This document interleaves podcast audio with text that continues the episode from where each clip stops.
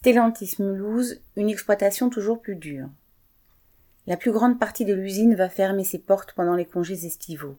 Cet été, encore plus que les précédents, les travailleurs terminent l'année sur les rotules. Des ateliers au bureau, c'est un ras-le-bol général.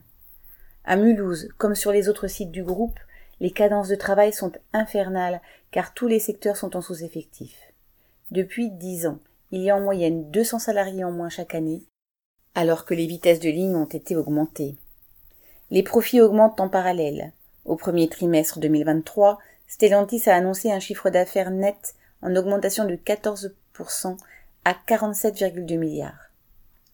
Même quand la direction du site se vante dans les médias de l'attribution d'un nouveau véhicule ou de nouvelles pièces à produire, comme les carters pour voitures électriques, les effectifs continuent à baisser.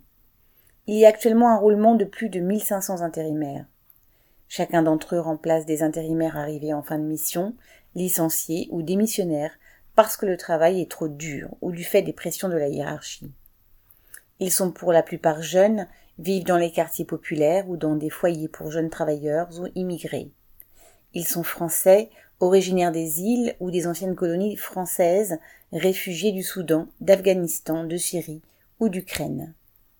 La majorité d'entre eux souhaiteraient se faire embaucher, non parce que le travail leur plaît, mais pour avoir un salaire tous les mois. Avoir un contrat à durée indéterminée, c'est un peu échapper à la précarité et avoir une vie plus stable. Mais, même avec un CDI, les salaires ne suffisent pas pour vivre.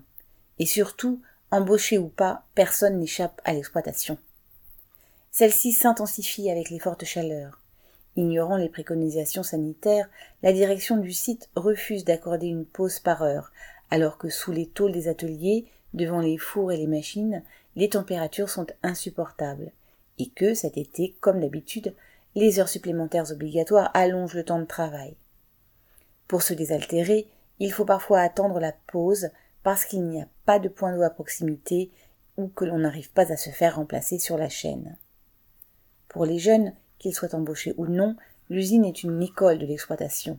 Mais dans un passé pas si lointain, pendant la grève de 1989, c'était l'école de la lutte.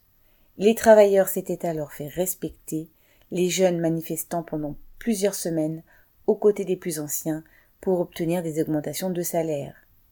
Les anciens d'aujourd'hui sont les jeunes d'hier, et, même si le souvenir des luttes précédentes n'ont pas toujours été transmis, les raisons de lutter demeurent bel et bien aujourd'hui.